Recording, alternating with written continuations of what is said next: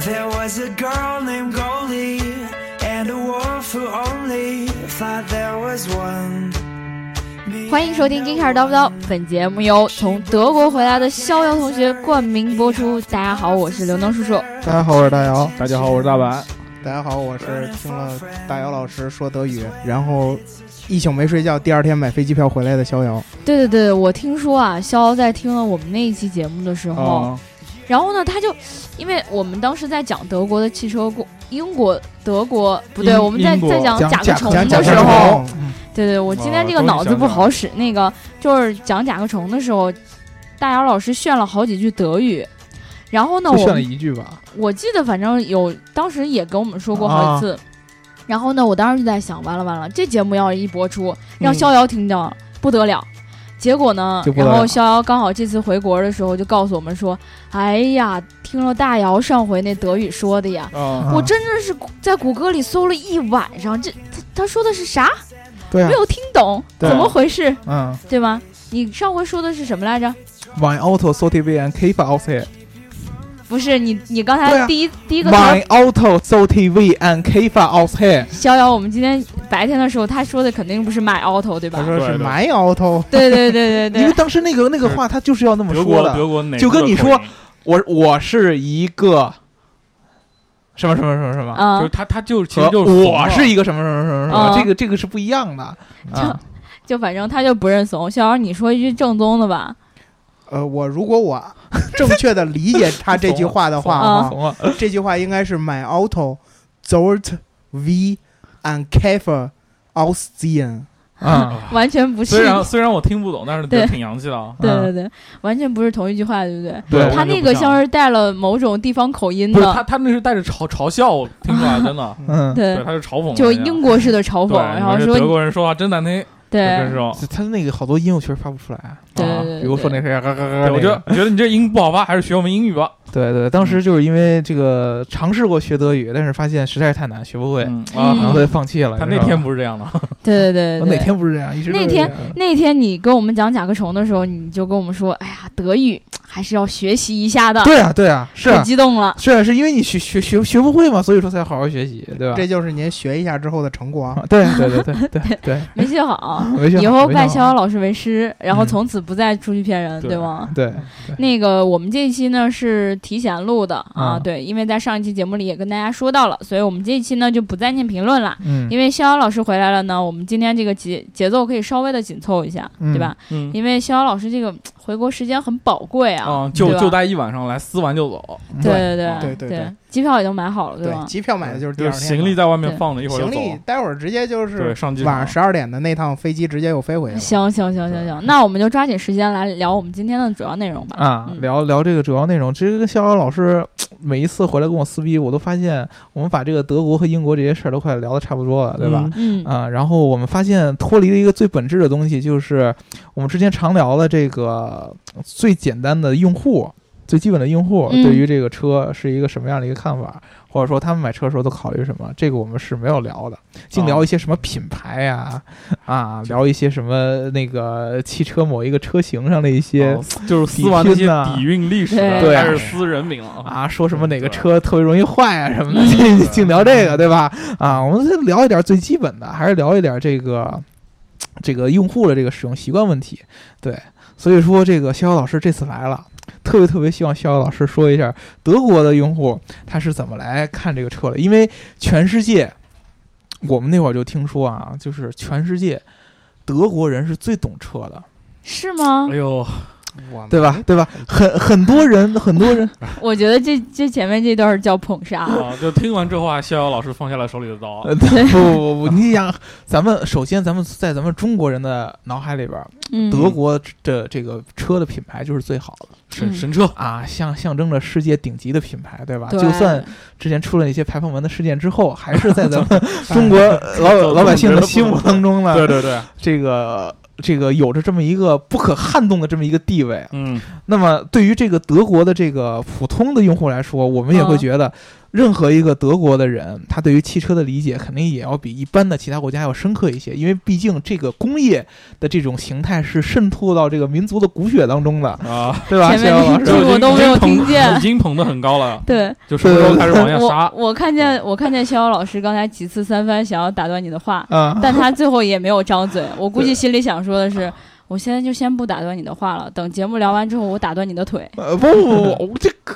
这么很对对，我对德国的这个不不，你这个这个语气我不相信。啊 就感觉是我没来没有来之前的时候，大姚老师心里满满都是英国车的自豪。呃，不是不是，我聊甲壳虫的时候，你们听得出我对英国车的自豪吗？根本就没有。他就是活在一直觉得英国我们过去牛逼就够了，现在真的不在乎。然后怎么今天我一来，突然大姚老师的话风一转呢？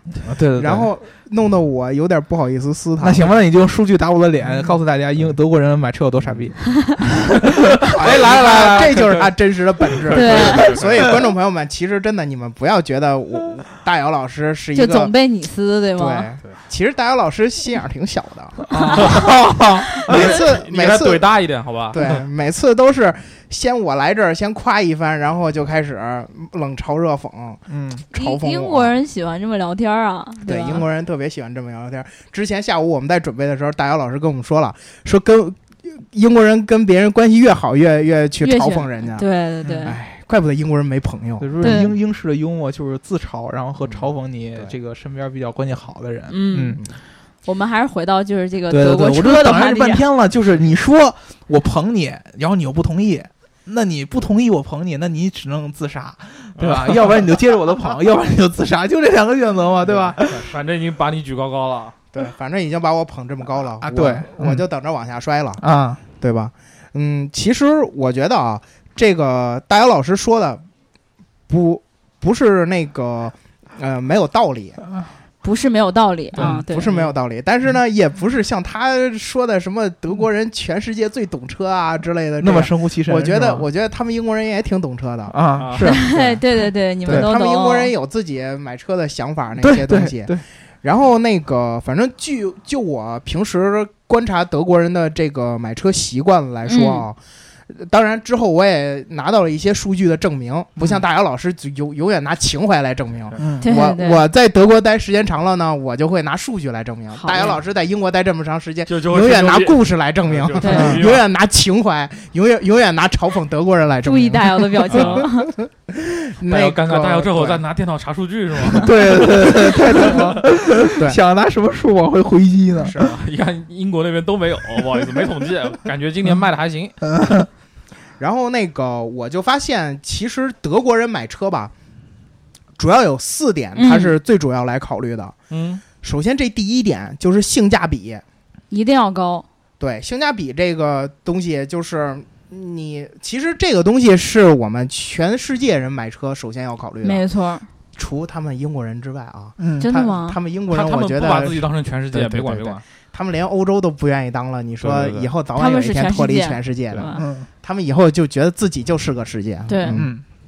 然后这个性价比这个东西，可能是全世界所有呃消费者都首先要关注的一一件一件事儿，因为你这车嘛，你不能说花好几十万买车，或者花了这么长时间的耐心去对对对，挑的一辆车，对挑的一辆车，到时候不实用，也不、嗯。那个不值这些价，嗯，所以。那个这件这一点呢，德国人没有什么区别。然后第二点，他们考虑的呢就是实用性。嗯这实用性体现在哪儿呢？就体现在了那个德国人爱买手动挡，爱买手动的，柴油车，哦爱买旅行轿，嗯这三点都是体现了这个车。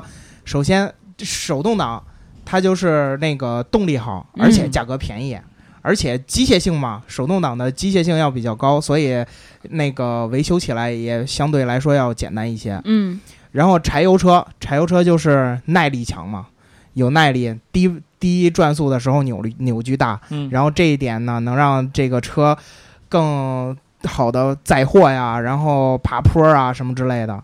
然后就是旅行轿，旅行轿比三厢轿车那显而易见了，宽敞、对对对，舒服，对吧？所以他们考虑的是这个实用性。这个一你比如说你买一辆柴油版的什么五二零 D 手动挡的那个旅行轿，你就你就会体验到这个宝马的这个操控性，然后又体验到了这个车的宽大，然后空间，对空间。啊，嗯，然后第三点呢，就是价格。这个哦当然也是全世界人大家都愿意考 这。跟性价比有什么那个区别哎，啊。性价比就是我花一百万买车，啊。这一百万车就有一百万车的性价比，值100万对吧？对，就值一百万。但是呢，我可能不会去掏 一百万这么多的预啊算去买车，啊，所以价格还是我要考虑的一个范围，嗯，对不对？他智障了。当然，像你们英国人，肯定你们英国人买车三步骤我我我。们英国人是不考虑性价比的，肯定对对对，你们英国人买车是装逼排德，再再买再装逼。啊，嗯，开玩笑啊，那个哎其他在怎么英国怎么怎么其他在英国留学的同学们，我不是针对你们，我是针对我旁边那个一天到晚讲那个情怀的人。啊对，英国留学都是女性同学比较多一些，对是吧？他 这个一下显示出了你这个歧义。对，然后这个第四点，其实我觉得这和咱们中国的消费者有一定的区别。第四点，德国人比较看重这个车的驾驶感受、操控性。操控性，啊，对，操控性的话，我觉得对于一些平台上的网友，他们可能会说我。其实挺追求这个东西的，但是普遍的消费者可能他对于这种东西没有那么强烈的要求，对吗？对，感觉上是这样的。但是在德国呢，我们通过一些销售数据，我们会看到，其实这个呃，这个性能车。嗯，就是在同一级别里边，操控性能普遍我们大家认可的操控性能要好一些的车，会就是销量会大。咱们举个例子，你比如说，呃，德国神车，嗯，就是那个非人类销量的那个高尔夫，啊，这车这车在二零一五年的销量，那简直是就是摧枯拉朽一般呀！嗯，在它同级别的车里面，总共就卖出去八十多万辆，其中有将近三十万辆买的是高尔夫。哎呦，哦，这个占的是有点多了。这是在德国的销量级？别这是在的将近三分之一。对啊对百分之三十一的市场占有率，嗯所以就是他们这个高尔夫的这种就是操控性相对来说大家还是比较认可的。嗯，对，然后那个就是德国人对这一点相对来说是比较看重的。嗯，嗯、其他的呢，其实像那个呃别的级别来说，嗯、我觉得宝马三系这有有必要说一下。宝马嗯三系在我国看来像是那种比较怎么说呢？比较呃，就是薪水比较高一些，然后比较那个白领啊对，啊比较白领一些。中中产阶级啊然后年少有一定成就了，啊然后对对对对对大家买一辆三系，然后显得自己呢就是运动又不失，小富帅，对小富帅，哎，对小，少富帅，嗯。少富帅，对啊，富二代富二代，啊。富二富二代就代不买这车富二代就对不买这意思啊。对。啊，但就是事实上呢这 try to be 富二代。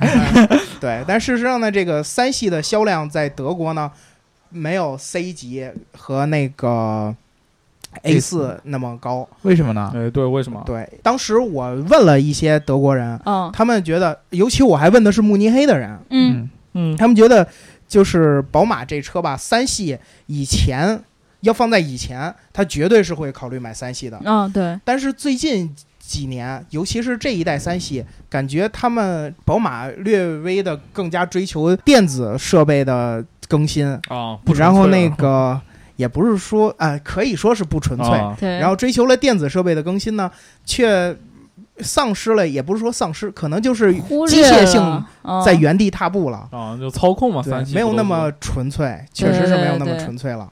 所以说，这个操控感跟机械性对于他们来说真的是非常重要。对嗯。对，对，所以这一点呢，是德国人买车的时候考虑比较多的。嗯，对，而且再结合我们之前那个聊保时捷的时候，就逍遥老师说了这个德国人对保时捷的这个喜爱，对对吧？德国这个保时捷这九幺幺系列，嗯，我今天看这个零五年的那个德国车管所的这个报告，我也觉得很厉害。保时捷这个九幺幺在德国的所有的跑车销量里面，仅次于奥迪 TT。哦，你想，它比奥迪 TT 要贵很多。贵不少贵贵贵贵很多很多。你想，一辆九幺幺，得有三辆啊，也得买三辆奥迪 TT。，对。但是它的销量只是追奥迪略 TT。略略低于它。对，但是我其实挺好奇，为什么 TT 能卖那么多呀？在德国。TT 卖的多，那我觉觉得得前 前三点的考虑比较多，因为因为相对来说，就是嗯。TT 这这个价位、性价比什么的，TT 这个车呢，就是在我们的印象当中，尤其是可能在英国，TT 这个车它的这个产品定位更像是那种呃时尚类的那样的车多一些。就是它相对来说是，尤其在我们中国看来，然后可能英国在这一点上跟中国比较像，它是一个相对来说比较小众的车型，就是说它是属于那种年轻的那种时尚一族，嗯，你去，然后同时追求一点操控感，你可能去买 TT 这样的车，哦，啊、这样的话，一般你开它的都是那种 年轻的，然后穿那种特别时尚、特别骚的那种那种白领，然后去开它。但是但是在德国能可以嗯卖到这么好，我觉得 TT 好小，严谨的德国人穿着西装哦西服，对对，其实是对对，感觉有有有有不搭是吗？啊，有有有点这个不太一样，这是为什么？能你们英国卖出去的颜色都是那些橙黄色呀，那些蓝色、宝蓝色呀啊。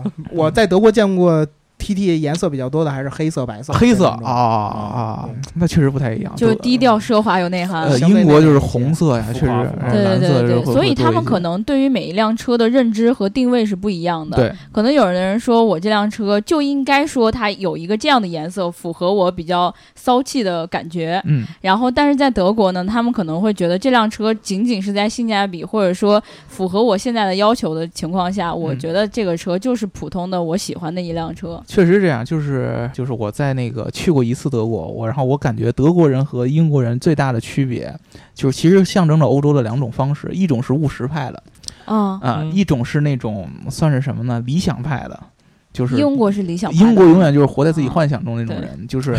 他这会儿就是啊怎么这会儿这么谦虚呢？不不不不，谦虚这是这是实话，因为、啊。因为务实有有人喜欢务实，对有人喜欢理想，对对对对吧？？就相当于有人喜欢那种情怀爆表的人，嗯有人喜欢那些脚踏直接实地的人，对，脚踏实地用数据砸你一脸的那种人，啊对吧？啊，这是这是各有各有所好，对吧？我觉得英国有一个最简单的一个方式，就是你去看他大街上的车，他的那种务实就走两个极端，要不然我就是极限的务实，嗯，你根本就不会考虑最后你说那个操控感，是经常会买什么呃菲亚特五百啊。啊，买什么？呃，可能嘉年华好一点，在在那个英国卖的最好的车就是嘉年华嗯啊，然后什么福克斯，这个车可能还好一些。但是你比如说这个菲亚特，有时候还有一些现代啊，它的这些车的操控感其实是很一般的，但是有一个很好的好处，第一个就是它便宜啊咱不说它性价比符合前三点，啊，不说它性价比，啊对吧？性价比可能英国人确实懂得稍微还差一些，嗯 这确实，因为他们相对来说经济水平没有德国那么高，对吧？啊，啊，那可不是啊。所以说嗯，哎，这个性价比可能考虑差一些，但是他们更考虑的就是一些家用性，嗯，车小，对对对对对，好停方便停，对，方便停。因为说实话，你们去有机会去德国和去英国看一下，有一个对比，你能发现英国这个路其实要比德国是要有很大的区别的。嗯德国大城市里的路明显要比英国要宽一些。真的是要宽敞一些，嗯因为呃，尤其你像柏林，它可能经过经过战争的洗礼，会更多一些，可以重建嘛。对它重建的这个东西会更多一些，所以说它整个的路，包括它在战争那个期间由这个这个军事这些运输，让它做起来必须要做一种宽的这种大的公路，它的路况其实要比英国要强的多得多。嗯，英国，尤其是在伦敦那个南方那一旮瘩，那个地方的路况是很可怕的，嗯嗯，因为它的路其实很窄。而且出出溜溜的，各种各样的乱七八糟的，他这个绕这个教堂啊，绕那个老古建筑啊，它的路况很糟糕，经常会堵车。嗯，所以其实你在英国，尤其是在南部那个地方，你在北边或者中部那些宽敞那些地方还好一些。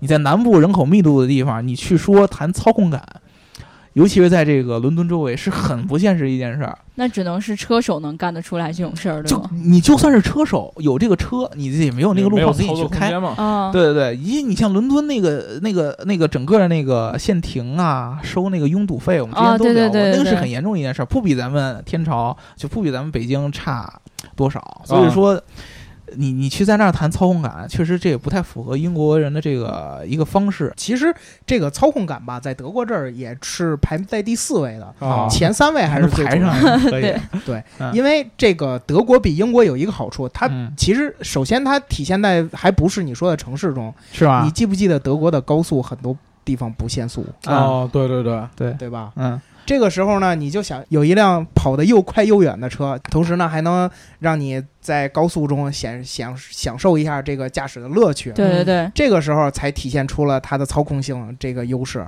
嗯然后，其实我觉得起坐像你刚才提到的，像那个现现代的这个车和那个呃福特嘉年华，福特嘉年华可能在德国卖的并不好，但是现代这个韩国这个韩国品牌在德国现在也有很大的进步。为什么呢？嗯，其实你们真的不知道，在欧洲的韩国车受这个欧洲用户的这个肯定程度是特别特别高的。为什么会出现现这样的情况呢？因为就是就是逍遥老师说了那个第一个原因，性价比的问题，性价比高。就真的是性价比问题。性它不只是便宜，嗯啊，它的这个性价比，它整个这个车的这个耐用性、它的油耗，对然后它的实用性嗯都很高。就可能这就是说操控上，那那咱就没法说了，肯定这这是要底蕴的，呃，对，这是这是要一定底蕴的。但是你要说其他那些纯完全实用性，它确实性价比是很高的一个。对，咱们就比如说那个现代的那个 i i x 三五这辆、啊，这款车，对对，你看这款车呢，就在德国卖的就相当的好。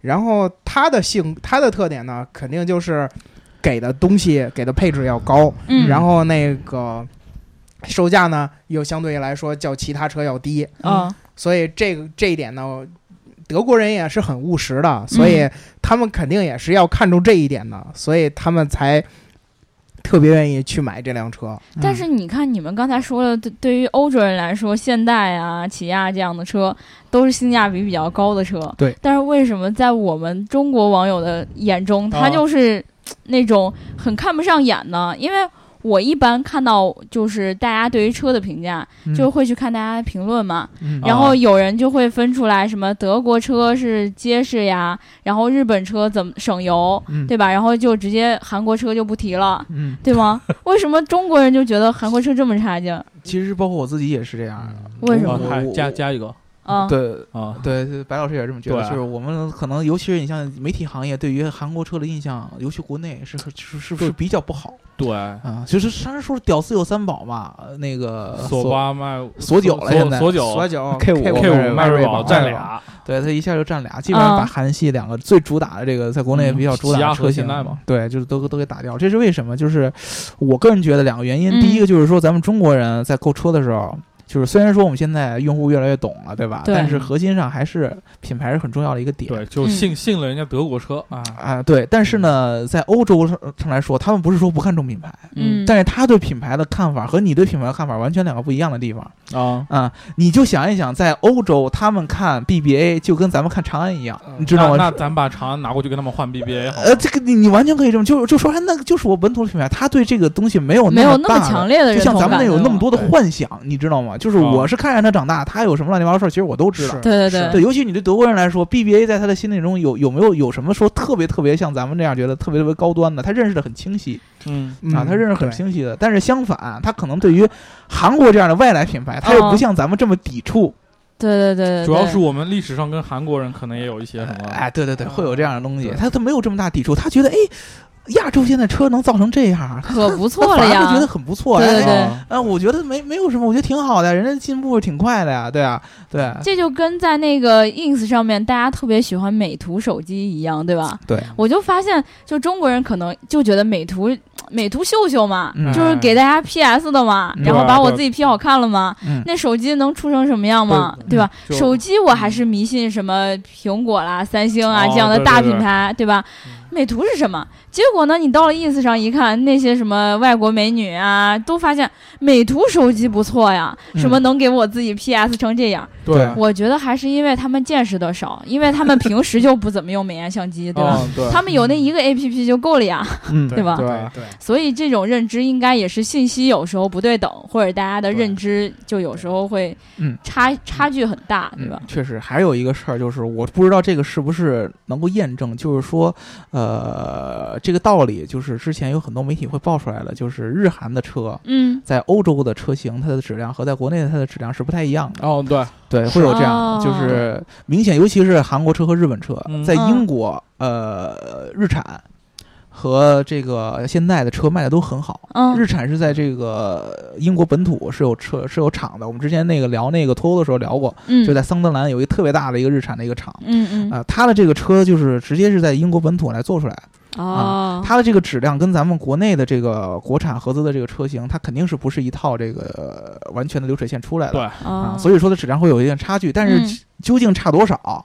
这个东西咱没法直接那么着来评，对。但是就是有人老说这拿这个说事儿，就是说中啊。中就是你卖给中国人的就是这样的，都是都是最次的。卖给欧洲人就这么啊，好。对对对对对对，就是这个这个这个消息一旦出来以后，大家这个就是你就直接主观就已经认定了。对。对，就说到这个有一个特别特别有意思的一个事儿，就是我们之前跟那个逍遥老师下午也说了一个事儿，就是咱们国内嗯，大部分人就是你在这个购车的时候，或者说购物的时候，对。你受的这个这个说水叫 word of mouth，就是你身边的人啊，的影响是特别特别重要的。嗯。对。啊，所以在中国，可能汽车圈里边最重要的就是两类人，一个是媒体，嗯，对吧？就是跟咱们这样类似的，尤其是那些可能评车评的比较多，或者说导购比较多的这样的媒体，一个对是这种，还有一个就是呃，大家这些论坛上边嗯，充斥着这种键盘车神这样的论坛，呃，这样的人有的有很多，他是他自己对于这个品牌很喜欢，然后他就会根据自己的这个经验去推荐给来你。推荐，对，嗯。对，但是呢，咱们中国人很有很多的用户是倾向于直接就相信这些人的一些建议的，啊，就不一定我一定会买，但是你推荐给我，我肯定会去看一看，就试一试。对，你说的，我觉得还是我要信一些。对，而且会有很多人起码他会去主动去问对，啊，这个是这是很了不得的。但是在欧洲，尤其是小小老师之前还跟我说了一个数据，是在德国，就是用户受汽车媒体的影响是很低很低的，对吧？对，啊只有不到只有三分之一左右的德国人嗯，会受到这个汽这个汽车呃媒体的影响，对叫社交媒体的影响，哦。包括微博，对对对，就他们的 Twitter，推特嗯。包括 Facebook 上面这些公众号啊，这些那个先锋用户可以这么说，对。他们的意那个意见的影响。当然，如果这个数据大家觉得不够直观的话，这个这个调查数据是来自凯捷的嗯。这么个调查公司。嗯。大家觉得如果三分之一这个数据不够直观的话，他在这里列比了这个印度人买车哦。会受到多少影响。嗯。在印度，百分之八十一的购车是受到了听媒体的，对媒体的影响之后去购车，也就是媒体的主流观点就是这个就决定了这个车在印度的销量，啊，哦，而这个呢，在德国恰恰就是。在我从平时浏览德国的网站，然后再看德国大街上跑的这些车的时候，然后我会发现这两个相互之间还是有出入的。嗯嗯我这儿有一个数据很有意思的是，我在德国很少能看到一一种一种车，但是是在那个呃，包括像大姚老师心目中啊，或者是很多媒体老师心目中啊，嗯都很好的。阿特兹，阿特兹、嗯对，就是 马自达，对，就是马自达的车。马自达的车在德国真的很少很少。嗯太太小众了，是因为。对，然后那个，当然这马自达的车，可能上次我听节目嘛，说在中国其实卖的也并不是特别好，但是呢，对，但是在北京的路上，我回来之后，我还发现还是有的，嗯。保有量还是有的。就是，但是在德国呢，我真的很少看到马自达这款车。嗯，确实，我觉得马自达这个车有一个在德国有一个最重要的一个点，嗯，就是它走的这条路线，恰恰是德国人最对他们的工业是不是，就是对最引以为豪的。确实是。哦，就是如果说你这个品牌跟我比操控感，没有人能比过德国品牌吧，嗯，对吧？其实其实就是这意思，就是尤其是德国人来说，我要选操控感，那我肯定选德国品牌，对啊，这是肯定的。我因为如果说他这个民族连连这个这点这个自豪感都没有的话，那就不是德国人了。对，嗯那么你恰恰跟我是拼的一个东西，你把你那个日本本来应该有的什么品质啊对省油啊啊，性价比啊、省油啊耐用啊，你你你你你给弱化掉了。虽然说马自达可能这方面它水不会说特别差，但是它把这个弱化掉了。你拿一个操控出来，那你操控你能拼得我？跟跟谁装大爷呢对你这这个这个东西就是就不合适了。对，但是马自达这个这个车，艾维阿特兹在英国买的其实还不错。啊，潜在阿特车主说话了，呃，对对，尤其是这个旅行版，在国内是没有的吧？啊，嗯好像没见过，马自达的这款车，在我有时候会在德国的一些媒体上会看到他们评论这些车，嗯。评价还其实评价还是可以的。对，对，对。但当然，这也就侧面的体现了这个数据的道理，也就是说，你你这个媒体的导向性呢，可能没有那么强的影响购这个购车的人的这种对自己对汽车认知的信心。没错，对他们明白自己需要是什么车，然后他们会去针对这个性能，去针对这个特点来去买自己的车。对，其实你就这么一看，就是我因为去看欧洲那些呃一般汽车的那个调研的那个报告，嗯你会发现这个品牌的分布啊和这个用户的这个画像啊，对应的是特别特别特别明显的。啊，什么样的人买什么样的车，特别特别明显。年轻啊人嗯买便宜的，要不然就是有钱的买那种特别特别酷的。你像咱们中国人不一样，年轻人开什么车都有，对对对，有开穷的，有开有有有开稍微差点的，入门级，有开屌丝的，对吧？嗯。有开特别特别便宜，有开国产的，还有一堆开什么 BBA 对，的。还有一堆摇不着号的，呃，对 对。对对，摇摇不着号的，这开什么样都有，你很难用这种很明显的这种这个年龄去区分画像的，啊，对职业什么给他区分掉，这这个人只能从他的那种很细微的行为，以及从他身群呃身边周围这个人群的一些行为习惯，比如说哦，他的这个人群是属于这个级别的。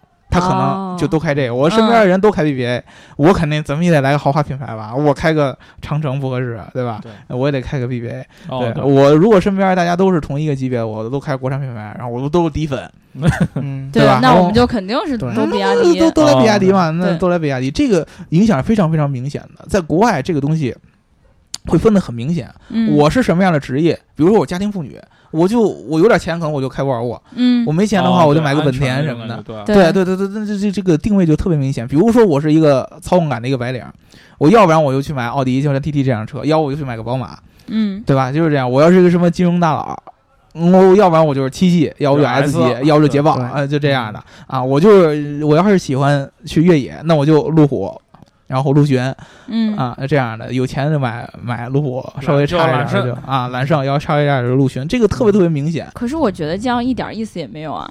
就是你在大街上总是要发现人生的一些惊喜嘛，嗯比如说你看这个人，你觉得他哎呀一年轻人肯定不怎么样啊，嗯，然后突然一下他给你开一辆好车，这时候大哥是代驾的，不好意思，就就是你看他那个用户画像越明显啊，对于汽车的呃，我觉得呃厂家来说，他嗯。可能销售策略制定起来会更方便。对，但是在中国真的就是不走寻常路，对大家怎么开心怎么来。对这个有一好处，就是所有厂家都可以在你这儿卖车没错嗯啊。我稍微一个，哎呦，把这个品牌价格弄得合适一点，就会会玩一点，对或者哎，会玩一点啊，会拍点酷的广告，对嗯对对吧？借点势，弄个啥比奥运如说就奥运又得金牌了好多。那些不都 赞助什么各种综艺节目嘛，就什么什么哎，对对露出一下，然后把这个品牌弄得年轻点儿、好看点儿，对，让你觉得哎颜值也高，性价比也不错，然后弄得特别豪华，对吧？然后你一下就起飞了，在中国就可以卖的不错。对对对只有阿特兹这样的这个智障，你知道吗？对，就是就有人想买，你看，弄弄弄挺好一车，然后不给他好好包装。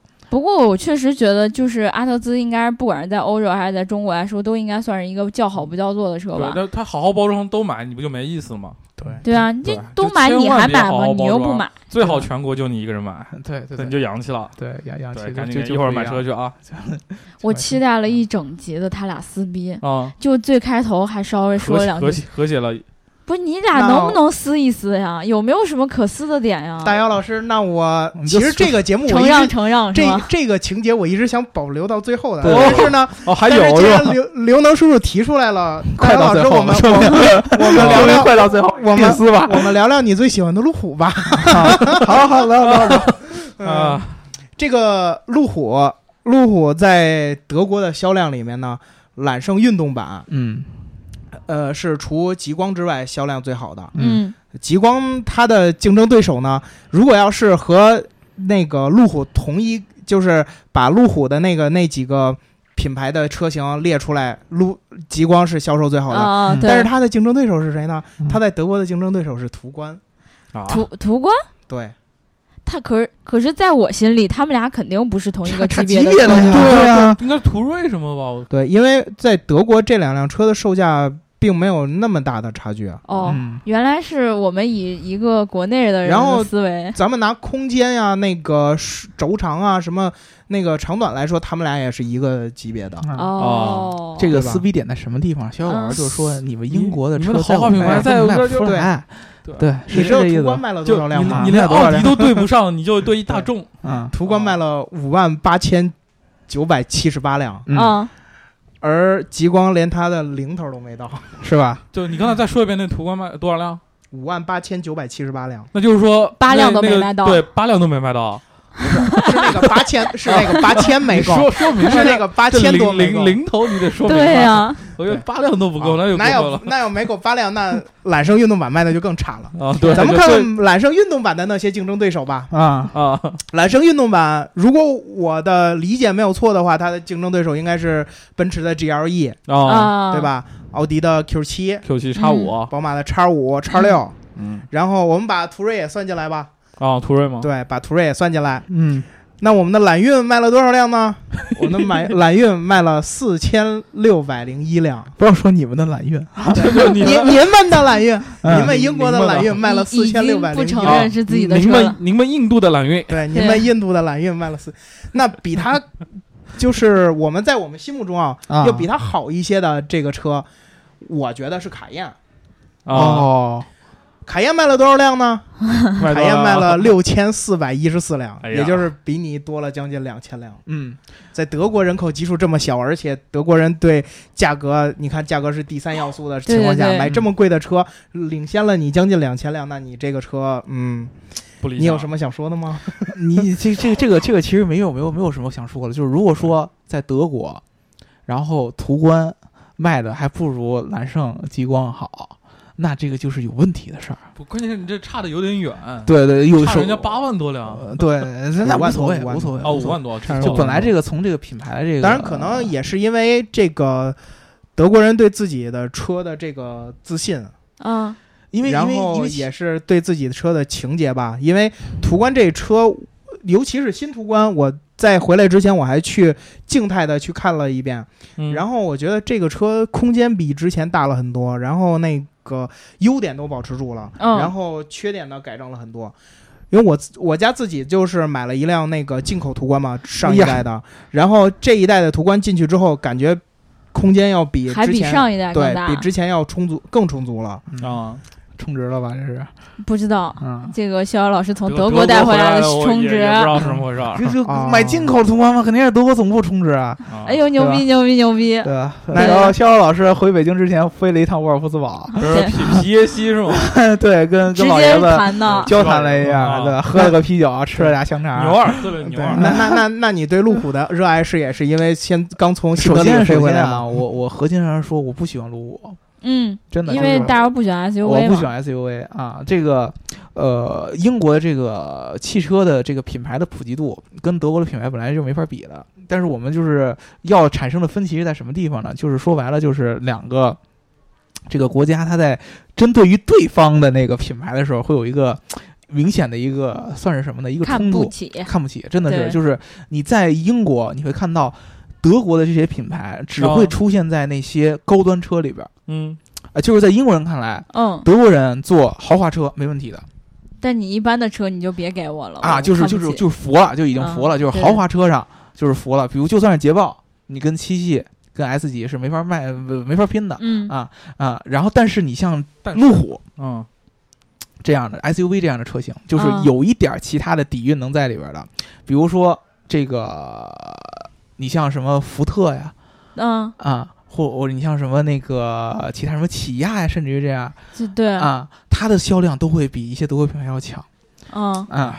然后就欲扬先抑啊，欲抑先扬，对，对对对，嗯这个这个其实是两国之间它会有一些历史历史问题嘛。啊，又开始说啊你们战败国，我听出来哎，了，对对对，这这这这 这个这个这个到最后其实其实就是这样，就是在这个英国，一般的老百姓买这种家用车的时候，你是很少看他去买呃德国的车的，嗯卖的比较好的，你像高尔夫这种车，在其他国家都是神车级别的嗯，啊、就是你一看。他也才算卖的好，呃，它卖的好是好，但是它绝对不会像德国那样，比如冲到这个品类的第一，卖的很牛逼这是，不可能的。它对它排第三、第一、第二，可能就是什么福特嗯，啊、沃克斯豪尔就这这样的，就都是美系的这样的品牌对，啊。叉卖的可能不错，但是德系的品牌在这个平民车里边儿永远是冲不到头的。，嗯，但是你去高端车呢，肯定就被他们被他被他们统治了，因嗯为、啊，因为再怎么着，高端车本来相对来说选择就比较少对，啊。你捷豹又相对来说确实，说实话，呃，是个小众品牌，这个这个没办法，嗯啊，在在在英国可能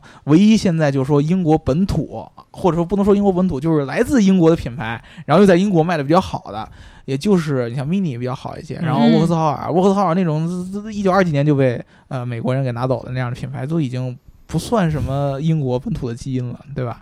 嗯，但是瞧不起德国车是真的，对对，最后还是不承认你，对 再挣扎一下，嗯对对对，我还能抢救一下。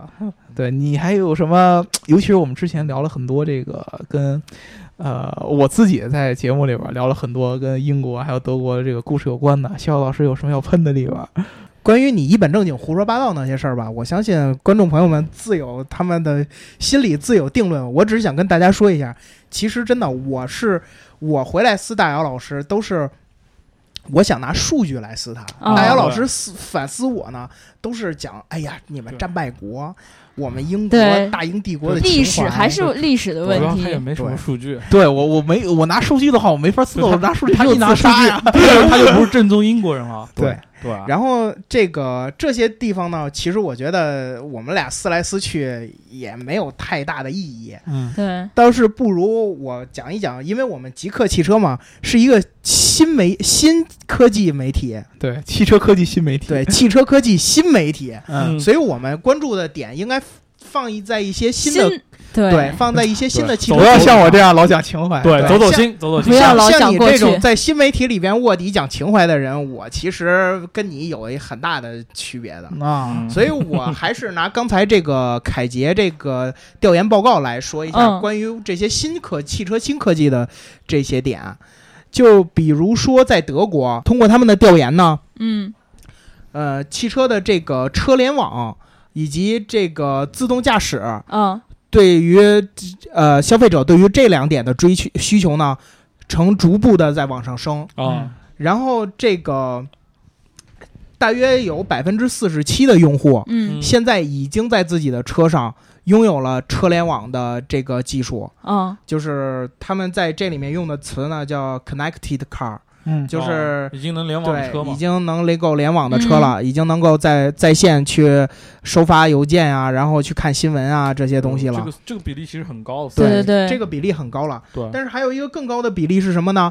就是有百分之八十的，就是接受他们这个调查的人来，而且他们的调查基数很大的哦。嗯这个百分之八十的人愿意在自己下一步的车上去去购买一辆拥有 connected car 这个技术的这一辆车，百分之八十啊。嗯而且呢，这个还有一个数据也很也很有意思，就是百分之四十五的这个车辆已经拥有了车联网，就是作为标准配置，哦，不是选装，嗯就是大家。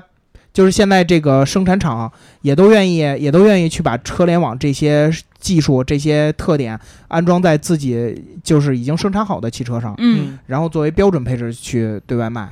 当然，这个欧洲买车吧，跟咱们国国内有一定的区别，就是因为欧洲买车，它都是买那个呃各种各样的包，比如说我买选一装包个对选装包，我买一个这个运动包，啊这样就会给我一个运动座椅，给我一个运动包围。我买一个那个呃灯光包，然后他会给我迎宾灯，他会给我氛围、氛围灯。对对对，然后就这样，我买舒适包，那就是这给给个坐你一床，啊对纯皮座椅啊什么之类的。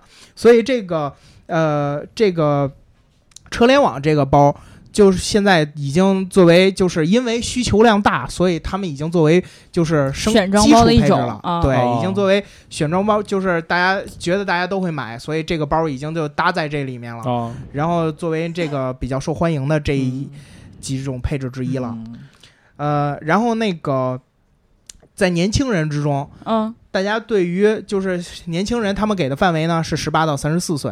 啊，这个我还你离还大年家还都是好久，年轻人，对，离不年轻还好久嗯。对对对，除了能书还不够十岁，那对对对对对，五岁。幼儿婴儿，对嗯，像咱们三个可以算作年轻人里面，嗯嗯年轻人里面大家有很大的趋势愿意买这个 A 大 s 的车，嗯然后对用年轻人对这个自动驾驶或或者是进阶自动驾驶、嗯。高级辅助系统嗯。有很大的需求。嗯。对，主要是年轻人都想在车里干点别的，把手腾出来嘛。对对对，对。其实你去看我们最近之前报道了一些东西，啊，那个尤其是这些大车企的一些动作，你发现德国从国家层面上，不管是那会儿法兰克福车展的时候说那工业四点零，对对对对对，然后后来现在又开始，比如说宝马领头出来要在慕尼黑做什么这个自动驾驶这样特殊这个区域嗯来试验，然后这种落地什么在高速呃路的情况下实现完全自动驾驶对这样的一个计划，都能表现出其实德国它的用户，嗯，嗯，他是很对这个科技和这个机械买单的。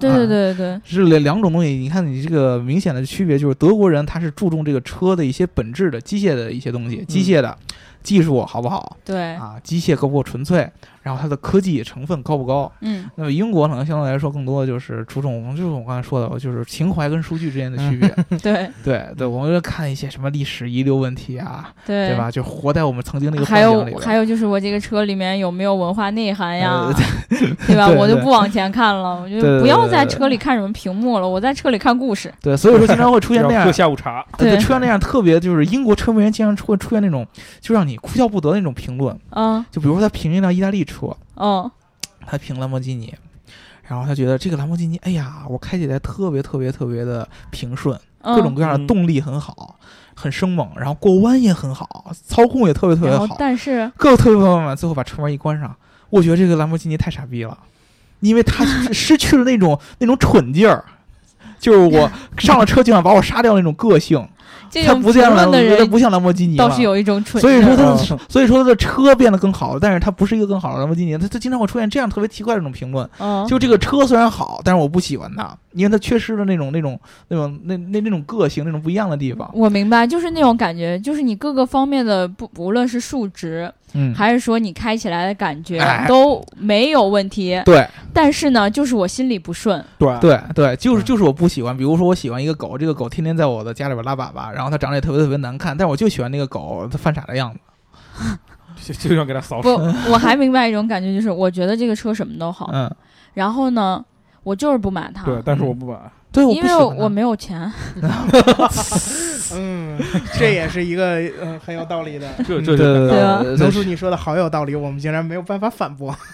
所以说我为什么说这个德国人更加这个懂车？嗯，意思就是，其实就是你对于咱们这样的人来说，呃，德国那种用户才是咱们这样的科技媒体的最大的一个，我觉得受众吧。受众，或者说是咱的一个福音。啊对对，啊，他咱们聊的这些内容，可能对于他们来听来说，觉得比较好。嗯但是在国内，好多咱们用户会觉得，哎呀，是不是太超前了呀？嗯，那其实你了解了解一些知识，将来对你选车其实都是有用的嘛，对吧？那我们就这样吧，以后就开始学德语，然后以后做德语节目那那必须得让逍遥老师天天回来。对对对对对，以后我会常驻啊每每每天咱们除了这个 Gika Daily Daily 之外，有一个逍遥老师教你说德语对对叫德语角的一个栏目。对。我们就我们就弄一个德语的日报吧。呃哎哎，这个可以，嗯这个可以，嗯就真的是我觉得这个问题是一个很明显的区别。嗯。就刚才其实，在说到前三点，大家在购车的时候，嗯。比如说性价比啦，然后这个价格啦，嗯。还有这种什么，还有实用性实用性哦，对对对，这其实每一个国家的消费者都有这样的相同点，对吧？嗯。但是呢，你唯一说到这个对于科技感的一个追求，嗯。这个却让我们觉得好像真的是不太一样。不太一样，因为真的有一些国家的人，就是对于这个东西，某某些国家，对。我我觉得这件事儿呢，应该从德国这个战后造车的这个特点来看，嗯。它不光是当你就是我们现在的这些新科技，我们现在看来特别新的科技的追求，嗯，就像当年汽车。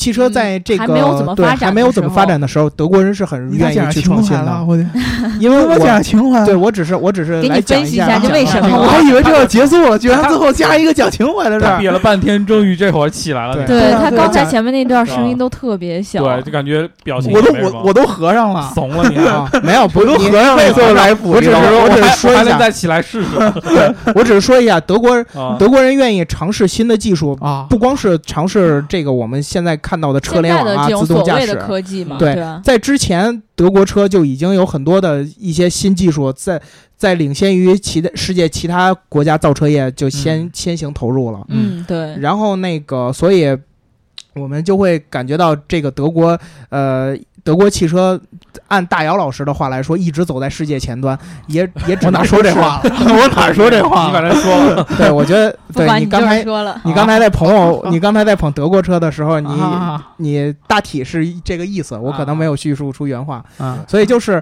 这个德国车的这个科技感是从有情怀，也有数据，嗯，还有远景。呃，而某些国家的车呢，那个情怀比较大吧。啊，嗯对对，所以其实。无论是情怀还是技术，其实没有完全能分得开的，对吧？对你看肖老师，就算再跟你抛数据，再跟你分析技术，回来还是要说说对，所以所以你今天没有输，真的，啊你今天没有输，你我今天没有我输。我我我我不争输赢，我我只是认真，对我就过个嘴瘾，认真的过个嘴瘾不。是为了输赢。对，这其实吧，我觉得肖老师跟大姚老师两个人每次在聊节目的时候，最精彩的就是谁都不服输，啊，谁都不愿意说我们这儿不行。对、嗯我非大姚他一般都是嘴上说不行，我表情一看就在我逗你呢。对对对 对，我就智障，对对，但是他表情你就智障。但是他一旦觉得说对方说的好像有道理，然后他就一下就好像他说他说我先我先闪一下，我先我操，这会儿避其锋芒。对对对，然后表情就僵硬了，然 然后后伺机再反击，看他有没有说漏洞。你看，哎，说到情怀了，他又窜起来了。对对对，他对就这样。这激情的小火苗一下就燃起来了。对，所以说。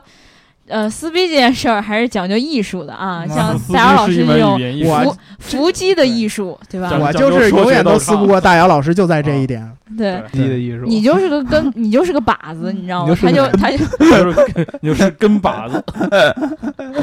对，然后那个我们这一期就聊到这吧。聊到这儿，然后呃，就是想要听大姚老师跟小姚老师撕逼的话，就是可以一直关注我们 Geek Car 这个呃那个呃后续的节目吧。对嗯对因为逍遥老师可能也会在不久的将来，嗯就是正式加入德国国籍对 啊，我是正式加入 Geek 好吗？啊，正式的，就是跟大姚老师长期撕逼了。对啊他俩就要结婚了。然后以后呢，我们可能也会让这个撕逼变得更激烈，对然后大家互相伏击，对吧？因为是这样，我们现在呢，我们俩经常会聊，大家说，哎，你们老聊英国、德国，是不是没没没？其他地方早就达成了共识。牙膏回来聊聊美国是吗？对对对，牙膏膏，我们一直在等你。对我们俩经常就就是对想想聊点什么话题的时候，就是逍遥老师，毕竟他回现在回国的这个时间比较短对，啊，他没有时间我们来长时间策划这个事儿。其实我们可以聊的东西很多嗯啊，但是将来逍遥老师一旦他正式加入我们之后，嗯我们就会有各种各样的其他的这个好的这个选题跟大家一块儿来说了。嗯，对吧？啊，尤其在等牙膏回来，再聊一聊美国的保健事业。对对对对对，对所以我们都很期待大家到时候都能一起在这个节目上绽放。嗯。我居然用了“绽放”这样的词儿，反正就是哪儿发发发神经，好吧？那我们这一期就聊到就合上就了。撩撩到聊到这儿，哦我们这一期就就聊到这儿了。然后如果大家想要加入粉丝群的话，可以在各种各样的后台留下你的微信号。然后呢，如果说你还是找不着我的话，可以去新浪微博上找到我，然后呃发微信号给我，我拉你进群，嗯好吧？听节目记得点赞、打赏和评论，点赞、打赏和评论，点赞、打赏和评论。好啦，这一期就聊到这啦，嗯，拜拜，拜拜。拜拜拜。拜，谢谢逍遥。